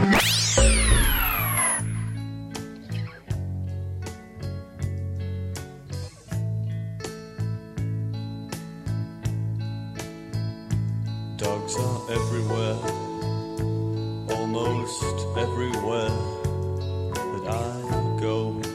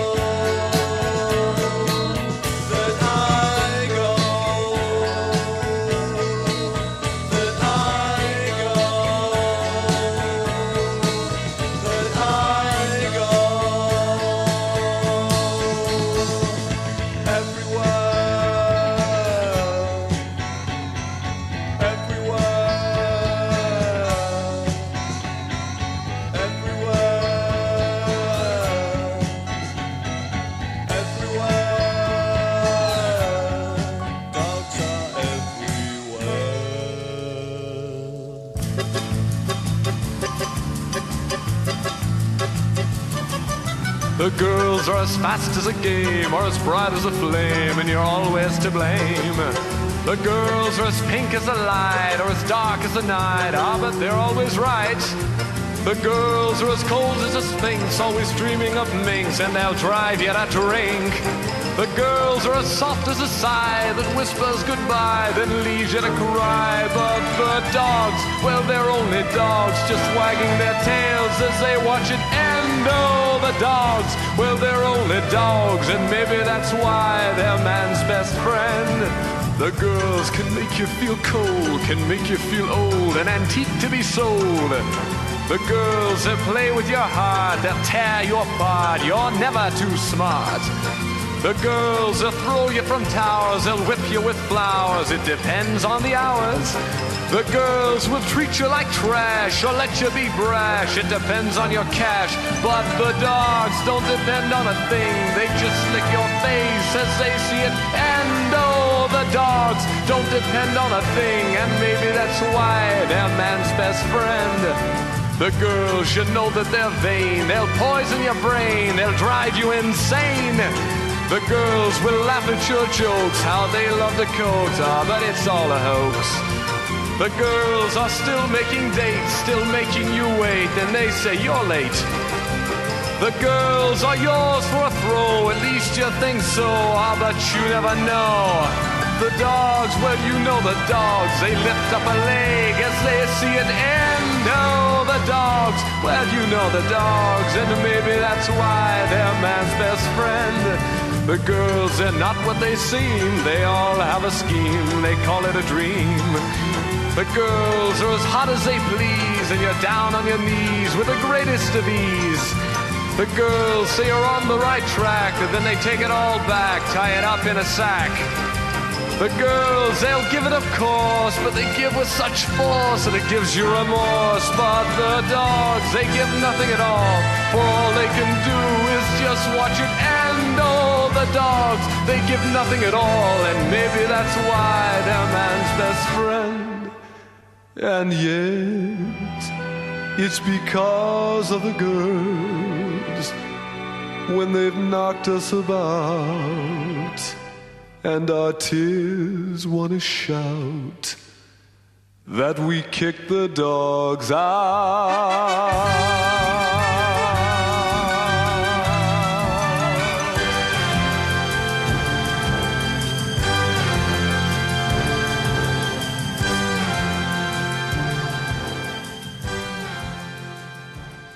Gracias por seguir con nosotros aquí en Derretinas. Les recuerdo que nos pueden contactar en Twitter como arroba Rmodulada, arroba pazespa y arroba jjnegrete c. Toca escuchar la conversación que Jorge Negrete y yo tuvimos con Lex Ortega sobre Animales Humanos, su segundo largometraje. La película, que pueden ver en Prime Video, tiene como protagonistas a una pareja y su pequeña hija, quienes viven atemorizados por el perro de sus vecinos. Luego de un incidente con el can, deciden usar sus influencias para apresar y sacrificar al animal, provocando la ira de sus dueños, así que lo que no te mata te hace más salvaje. Esa es la historia de animales humanos y escuchemos qué nos contó Lex Ortega al respecto.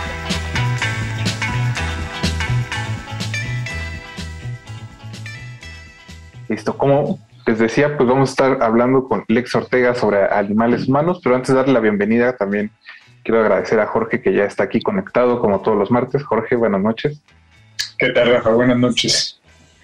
Muchas gracias por estar acá y pues Lex también, muchas gracias a ti por conectarte con nosotros para platicar de tu más reciente película. ¿Cómo estás? Todo bien, ¿cómo estamos, Rafa, Jorge? Qué chido estar por acá y muchas gracias por la invitación. No, justo antes de empezar ya ves decíamos que ya van varias y la verdad es que desde que veniste por atrás estuvimos como expectantes de qué viene, qué va a ser Lex después y yo quisiera justo empezar preguntándote un poco sobre eso. Eh, Atroz, si no me equivoco, es del 2016. Eh, 17. Ah, 17. Pero bueno, desde entonces, obviamente, como todo buen cineasta mexicano, has estado buscando proyectos, ¿no? Manera de seguir con tu carrera. Eh, yo quería preguntarte un poco sobre cómo has vivido esto de, pues de ser quizá etiquetado, ¿no? O que Atroz venía con esto de que era la película más violenta de la historia de México. Entonces, ¿cómo ha, Así que cómo ha sido vivir con esa etiqueta, porque imagino que no es sencillo en realidad que, que te lleguen a encasillar.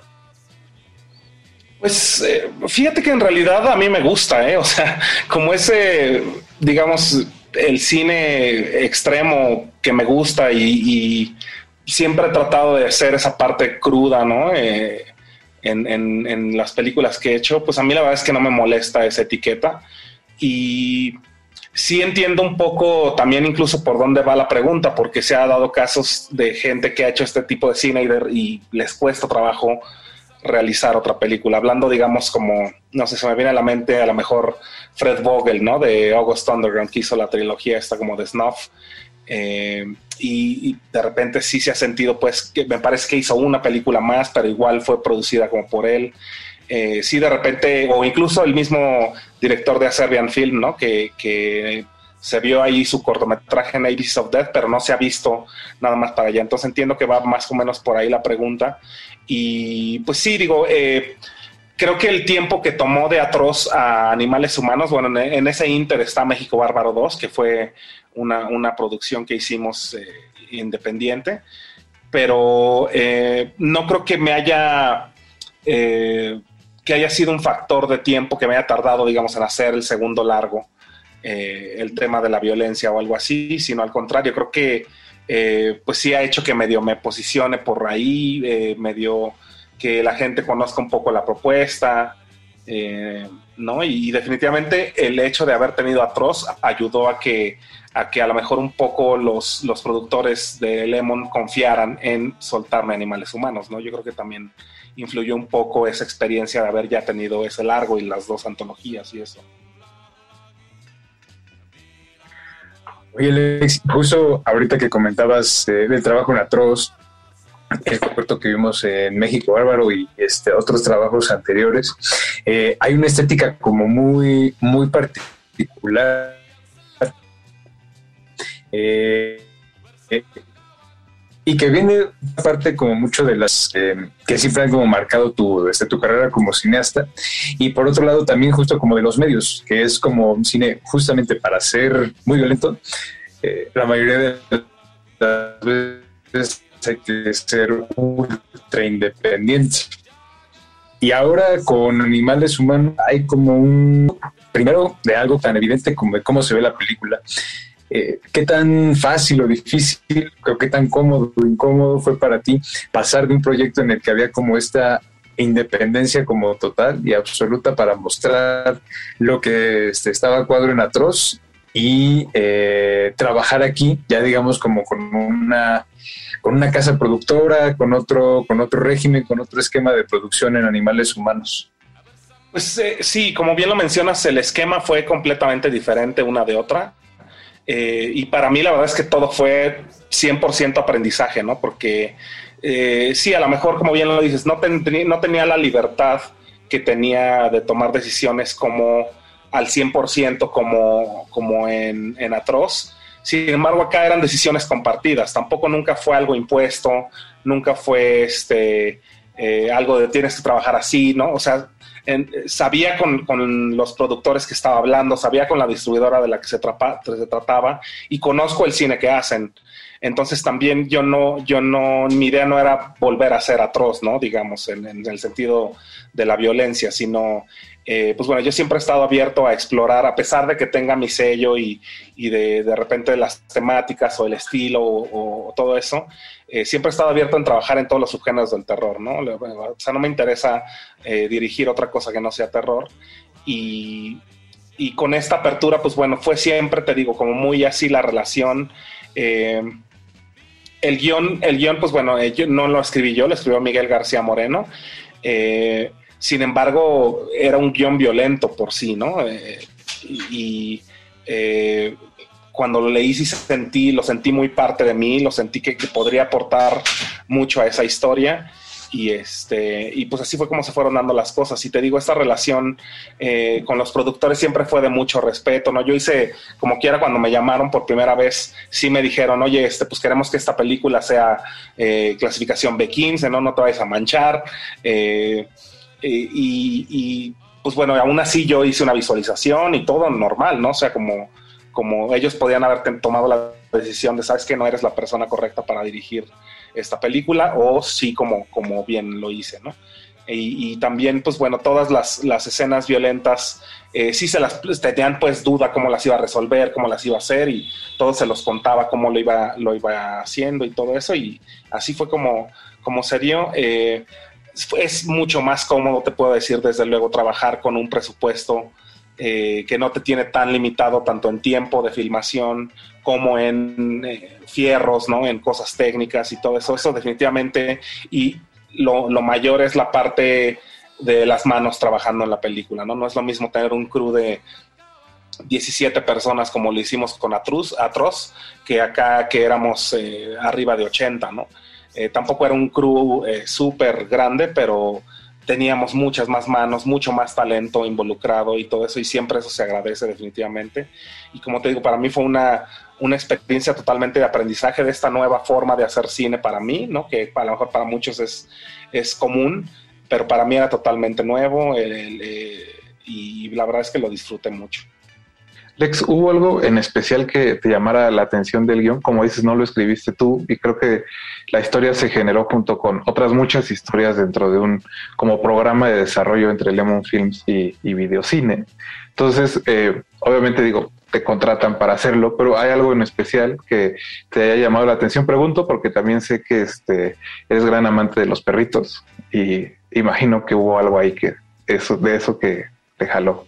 Sí, yo creo que era un todo, ¿eh? lo, he comentado en otras ocasiones, eh, que por uno por otro lado de repente te llegan guiones como para propuesta de a ver si, si los quieres dirigir o, o, no, hay muchas circunstancias, te llegan guiones diferentes que no escribiste tú y siempre terminaba eh, yo metiéndole mi cuchara y, y a veces terminaba siendo otra historia totalmente a la que me presentaban y yo hacía una contrapropuesta y pues bueno, no se había generado como nada, ¿no? Hasta ahora.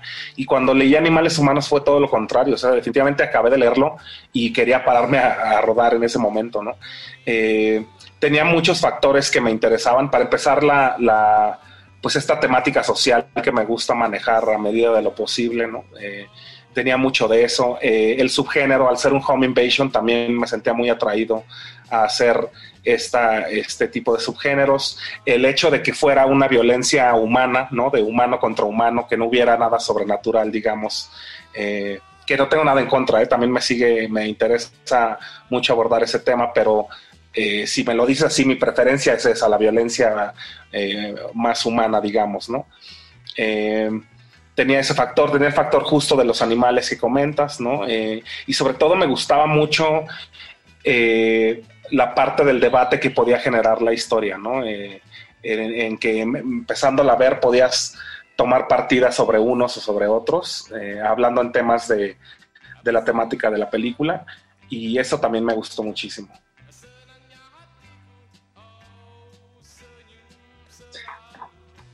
Justamente uh, considerando como todos los temas con los que te sentías como a gusto o con los que te sentías como más eh, familiarizado, eh, ¿qué fue, digamos, como lo más, eh, quizá como lo más difícil de, este, de integrar? Porque si bien dices que hay como que tienes, te interesa el horror en general, y sabemos que el horror tiene como diferentes vertientes, ¿no? Y que tiene como diferentes géneros y que dices, yo no me quiero como encasillar este, en uno en particular.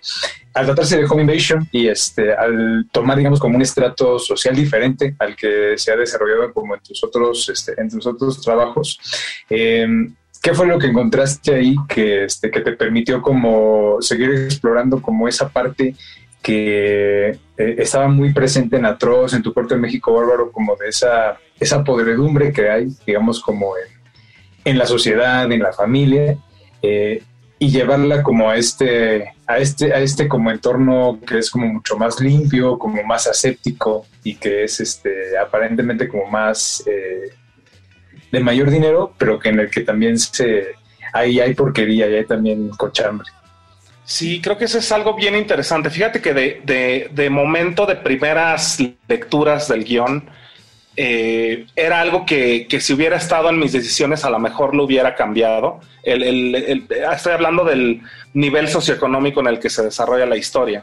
Sin embargo, después en pláticas con los productores, eh, y, con Adrián García Bogliano, que es también mi productor ejecutivo, eh, hablábamos de eso y me dieron un punto que, que- tiene mucha razón y, y la verdad es que creo que también por eso es de que todo este conjunto creativo de personas eh, optaron por ir por ese camino, porque era también muy fácil eh, con todos los, desafortunadamente con todos los estereotipos que tenemos en el cine y en la vida cotidiana, eh, al, al hecho de, de- quizá voy a espolear un poco la película, pero al hecho de, bueno, no, ni tanto, porque está en la, en la reseña, pero al hecho de, de tomar la decisión de mandar matar un perro, si lo haces en un sistema eh, socioeconómico, digamos, como más bajo, eh, quizá podrías pensar de, ah, pues si estos güeyes echan a pelear a los perros, es muy común entre ellos, ya sabes, como que, como que eh, caer más en tender hacia, hacia la otra parte de la historia, hacia los otros integrantes de la historia. Y con esta, con esta forma como, como terminó desarrollándose la historia, creo que es justo eso lo que comentas, que, que da a entender y, muestra que la podredumbre está en todos los niveles socioeconómicos, no necesariamente en, en uno, ¿no? Y que también las, las malas decisiones y el tema de la venganza y de querer eh, tomar eh, cuentas por mano propia, todo eso es a todos los niveles y que todos estamos cercanos a, a llegar a tomar esas decisiones, ¿no? A veces nada más falta que nos peguen donde más nos duele para, para poder eh, cruzar esa línea, ¿no? Y creo que eso, eso después lo entendí eh, por qué querían que fuera por, por ese camino eh, y, me, y me gustó mucho también, como esa parte justo de mostrar eh, un nivel socioeconómico diferente con problemas que podemos tener cualquiera y que puedes llegar hacia lo más podrido, ¿no? De- de las decisiones y de la, en tema de violencia y venganza, ¿no? Creo que también el, el- el home invasion es un subgénero bastante interesante por como dices, ¿no? Sin importar eh, como en el estrato social que suceda, es algo con lo que todos podemos empatizar, ¿no? O sea, al que alguien se meta a tu casa o al lugar Claro. en el que habitas. Entonces, eh, Lex, yo también quisiera preguntarte, eh, ¿a ti qué te llama la atención de, de ese subgénero en específico? Ya hablaste un poco como de que es violencia de hombre contra hombre. Eh, creo que hay un par de guiños en, en- en animales humanos, algo como Halloween, ¿no? O a Funny Games. Ahí por ahí creo que se nota que eres fan. Entonces, bueno, ¿qué es, qué es lo que te llama a ti la atención de eso también como cinéfilo? Porque al final, pues eres también un gran conocedor del cine de terror, ¿no? Y es algo que te gusta mucho. Creo que eh, algo que me atrae mucho del Home Invasion es, es esta empatía que sientes de inmediato con, con los personajes, porque es algo que cualquiera de nosotros estamos expuestos, ¿no? Y, y también, eh, pues, esta, co- como espectador, creo que eh, sentir esta vulnerabilidad de los, de los eh, personajes a los cuales se les meten en la casa, creo que también, como bien dices, o sea, es un instinto que tendríamos por defender nuestro territorio, ¿no? Aunque parezca que estoy diciendo el eslogan de la película, pero es algo bien cierto. O sea, creo que todos sacaríamos las uñas eh, si llegamos a estar en esa situación. O sea, definitivamente no es algo que ni siquiera queda de discusión, y mucho menos si está en, en- en juego la vida de, de las personas a las que quieres, ¿no? Que eh, eh, están dentro de la casa, ¿no? Entonces, todos esos como conceptos e ideas a mí me gustan mucho del Home Invasion. Y yendo un poco a las referencias que comentas, sí, efectivamente, eh, hay tres que yo te puedo decir que son como las más las más obvias que tienen que ver como, como con el, cine de terror en general y, sí más sobre el Home Invasion. Pues bueno, Halloween definitivamente, Funny Games también y no sé, Inside, la, la francesa, ¿no? La película francesa eh, también tiene por ahí un guiño y tiene cositas que, que ya un poquito más clavadas. eh, por decir, hay un, hay un monólogo que hace el, animalista Chava, el que sale de Chava, que habla de eh, el- la forma en la que matan a los animales en los rastros y todo esto.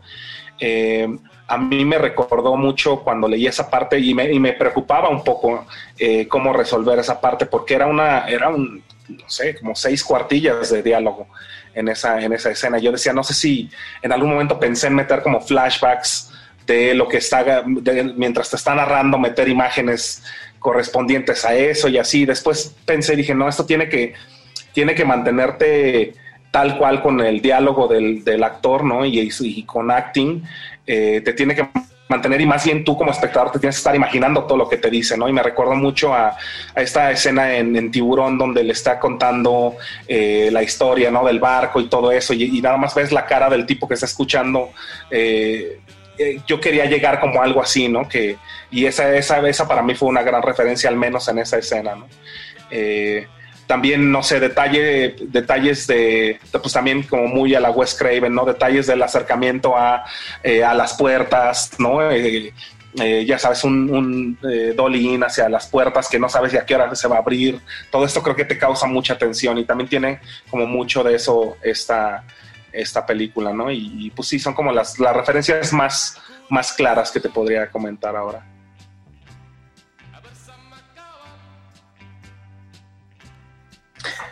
Ahorita comentabas justamente, eh, hablando de Home Invasion, eh, la importancia como de empatizar, ¿no? Y digo, por ejemplo, en Funny Games, en Halloween, hay como un lado muy claro, ¿no? Del cual como este, empatizar, del lado de Jamie Lee Curtis o del lado de la, de la familia, ¿no? Que está, este, cuya casa está siendo invadida.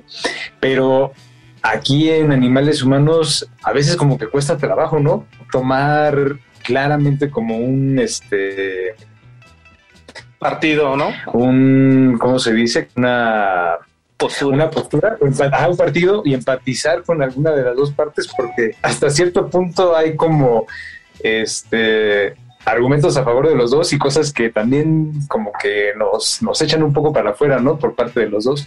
Entonces, eso fue como algo este, deliberado, fue algo que se fue encontrando como este, la película mientras iban filmando, se planteó desde el guion. ¿Cómo, cómo fue esta parte como de empate? Eh, pues sí estaba, estaba en el guion, pero bueno, desde luego, como tú sabes, es, es a final de cuentas es un guion literario y, y, y, tú le das como la interpretación que quieras, ¿no? Acá a la hora de filmar sí ya eh, tomas esas decisiones y definitivamente sí es algo que yo quise hacer desde el principio, que no, no tomaras partido eh, ante una familia o la otra y que más bien tú como espectador tomaras la, esa decisión, ¿no? Y dejarte a ti la responsabilidad de esa decisión. Eh, sí, definitivamente fue eso de, de eh, justo poner como los pros y contras de los dos lados y que las dos situaciones eh, fueran pues creíbles y que, que, cualquiera de las dos posturas eh, o, o, quisieran, o sea, desde luego son, están llevado a una parte extrema, ¿no? De las decisiones que se toman, pero eh, yo creo que el, el, partido y la postura que puedes tomar puede ser cualquiera de las dos y definitivamente es eso que no, no, no puedes irte con los malos o con los buenos porque los dos tienen eh, sus puntos muy válidos, ¿no? Lex, pues muchas gracias por así que por haberte conectado, por darnos un poco de tu tiempo. Eh, la película está desde hace unas semanas en Amazon Prime, pero eh, ahora sí que los radioescuchas que te quieran localizar de manera más directa, ¿dónde te pueden encontrar? Pues eh, de redes sociales, por lo regular, eh, digamos, soy más activo en Facebook y en Instagram. En los dos como Lex Ortega me pueden encontrar y pues ahí podemos cotorrear o comentar, que me digan si les gustó o no la peli, estaría chido.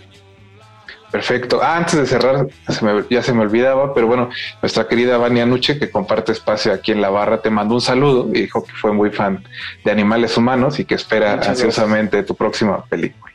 Y Qué pues chido. con eso, Lex, muchas gracias y esperamos tenerte pronto por acá. Claro que sí, pues muchas gracias por la invitación y un gusto en saludarlos, que estén muy bien. Jorge, a ti, contigo platicamos también el próximo martes. Gracias por conectarte. Nos vemos el próximo martes, Rafa. Buenas noches. De, retinas.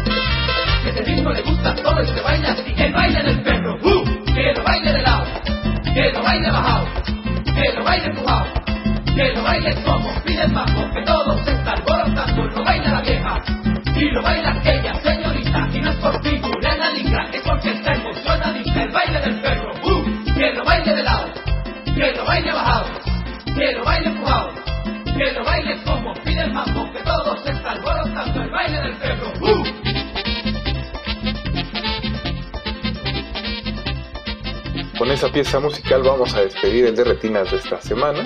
El playlist del programa tuvo como temática Los perritos y las canciones que lo conformaron son All King de Neil Young, Dogs Are Everywhere de Pulp, The Girls and the Dogs de Scott Walker, Doggy Dog World de Snoop Dogg, I Love My Dog de Cat Stevens, The Poppy Song de Harry Nilsson y cerramos con un clásico de la resistencia modulada, El baile del perrito con Wilfredo Vargas.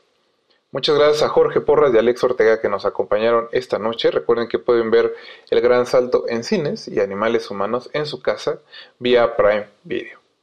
Gracias también a Mauricio Orduña por la producción de este espacio, a Jorge Negrete por unirse a la conversación y a todo el equipo que hace posible su transmisión. También muchas gracias a todos ustedes, cinéfilos, que están aquí cada semana.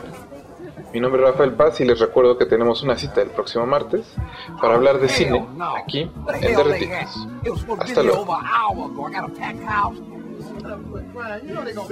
Boy, you shut your big hamburger helper grimace with a guitar ass up. It's my club.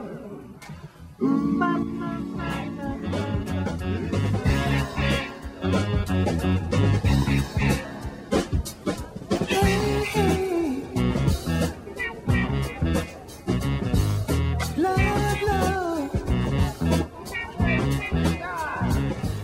there you is. Where the hell you been? Man, I just hold on one second. I've been just checking my game, Mm, sliding mm, through the city. You understand me trying to get my money right? Yes, yes, I can dig it, Cat Daddy. Why don't you check your ass up on stage then? Check this out, Dad. You just get out there and you introduce us. We gonna handle it from there. Uh, you go ahead then, you big old pimp. Uh, I got you, baby. It's, all good.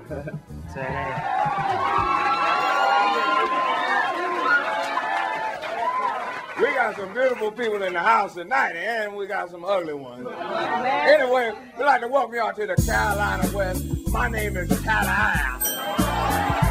Today we got something old and something new for y'all. We got Snoop Dogg and Dog, the Dog Town, and the fabulous dramatic.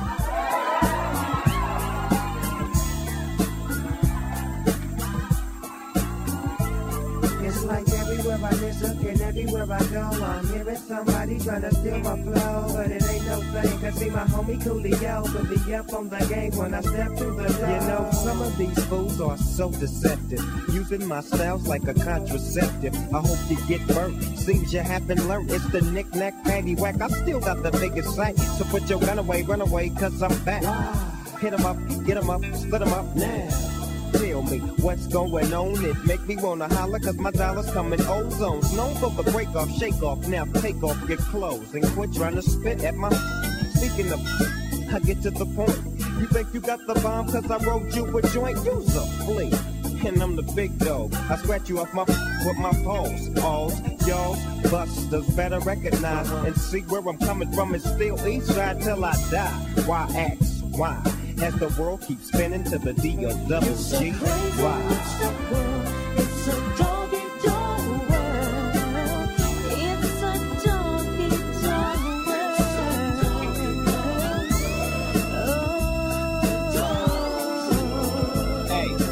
Show me ten bricks, I run up in all ten. Seen the homie Snoop Dogg sipping juice and gin. Don't slip, I'm phone a set trip to get paper. Style vary, packing flavor like lifesavers. Ain't that something? You keep talking and I'm dumping. I had a full whole block bumping. Don't sweat, but check the technique. I'm unique like China. You never find a bomb or ramen in this dog behind you. So peekaboo, clear the way. I'm coming through. One, two, three. You can't see me. I'm a G like that. Strapped with hit hard tactics. I'm in this, and I'm using them like tennis rackets. It's on again. It's on and popping. All I see is green, so there ain't no stopping. I wanna see some panties dropping. I'm coming from LA. She used to chill with Dre up in Compton.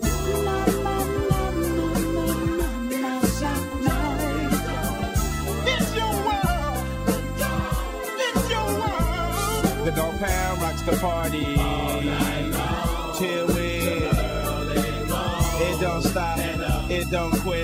The dog pound click to drop the cabino. Diggity dab back up in you out of the cup once more. So grab a seat and grab your gin and juice and check out the flow. I flip flop and serve those who ain't up on it till I die. I'm still screaming. I never loved that trick. Now I'm the Matt Daddy, Hattie, not known about the city where I'm from. Dumb diddy dumb as your group to the gangster hits. The D O double G, the B O U N D, the gangster click. Now once the pound break it down with the gangster funk. I can see and I can tell that's all you want. So I blaze up the so we can get. I promise we smoke till the day that we die. It's a dog, it's a dog.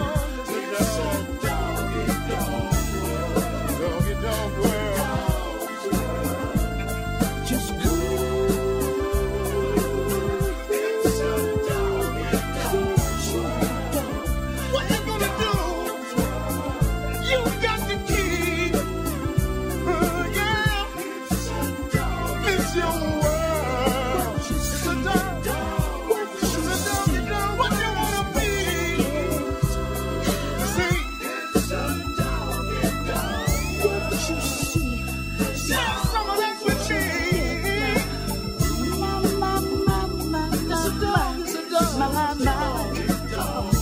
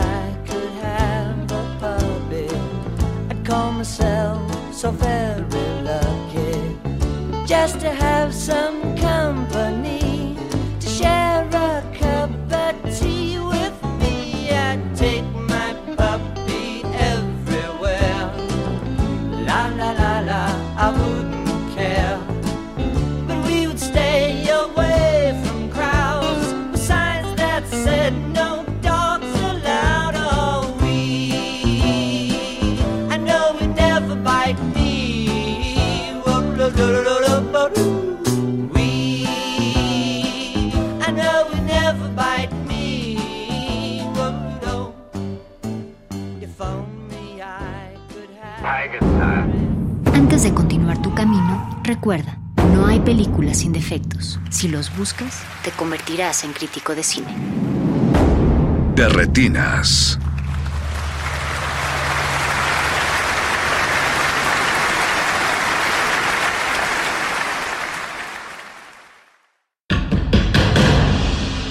Como dijo el sabio Playlist Zoo, el viaje de las mil canciones empieza siempre con la primera reproducción.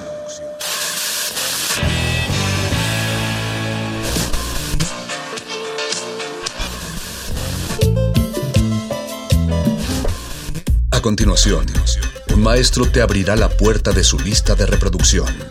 El resto va por tu cuenta. Ley listo.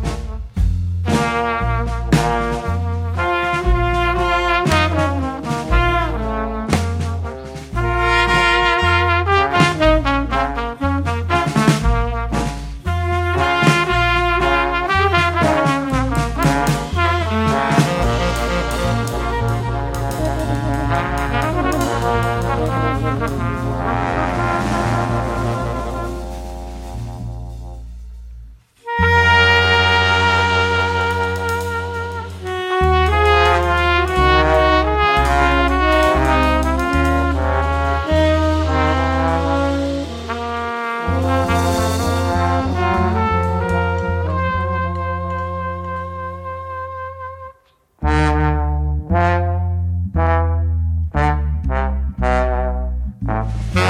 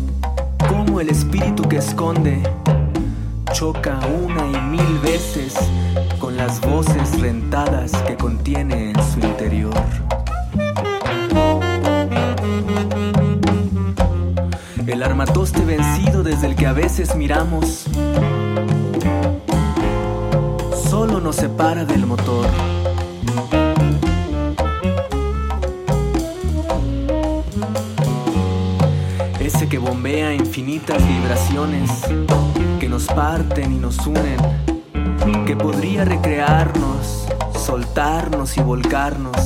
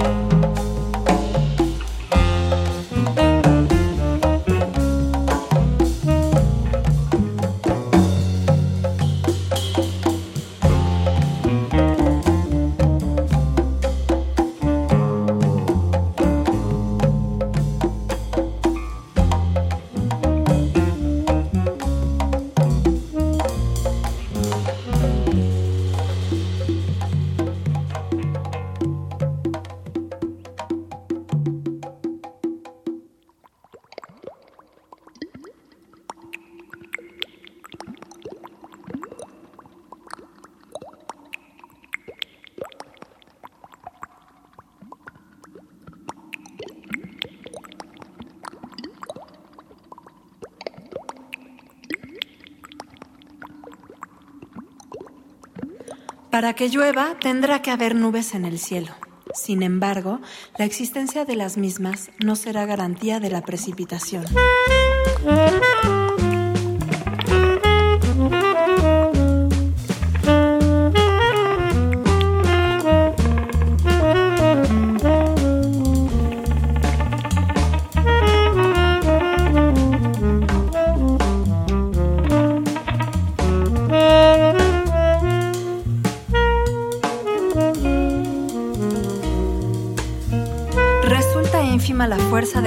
Que atrae todas las cosas hacia el centro de la Tierra ante la pequeñez y ligereza de las gotas de agua que tripulan, confundidas y azarosas, el amplio espectro de la nave nube.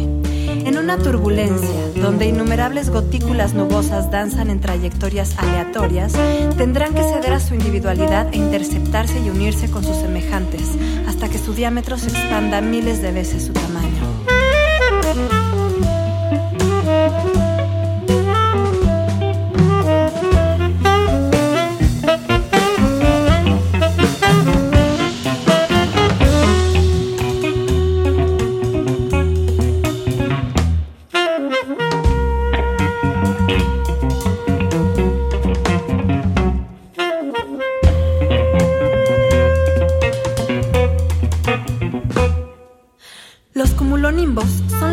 De tormenta que durante sus manifestaciones más intensas engendran a los tornados. Pero son también albergue de un mestizaje entre las minigotas y otros seres de naturaleza menos condensada, los cristales de hielo. Ahora las gotas abandonan su estado líquido para convertirse en vapor y adherirse a los cristales de hielo hasta tener el peso suficiente para desprenderse de la nave nube y emprender el viaje a la superficie terrestre.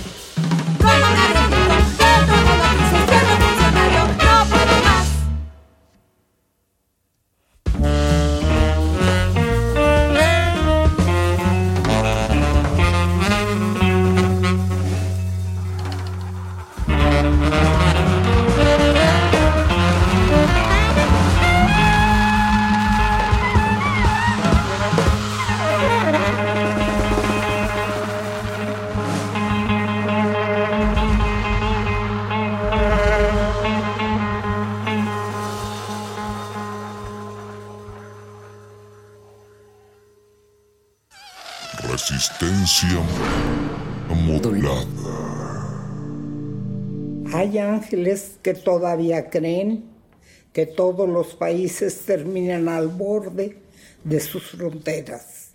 Quienes sustentan este criterio seráfico olvidan, interesada amnesia, que una legión de piratas, mercaderes, banqueros, marines, tecnócratas, boinas verdes, embajadores y capitanes de empresa norteamericanos se han apoderado a lo largo de una historia negra de la vida y el destino de la mayoría de los pueblos del sur y que actualmente también la industria latina yace en el fondo del aparato digestivo del imperio.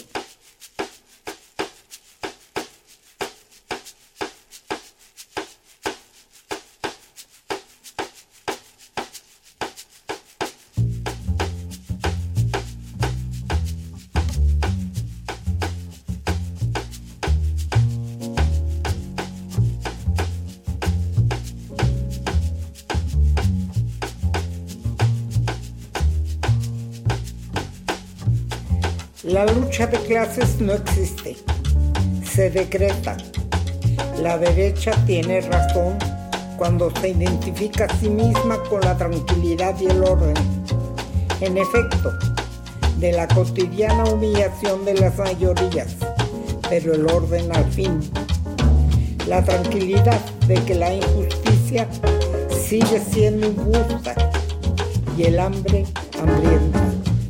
La perpetuación del actual orden de las cosas es la perpetuación del crimen.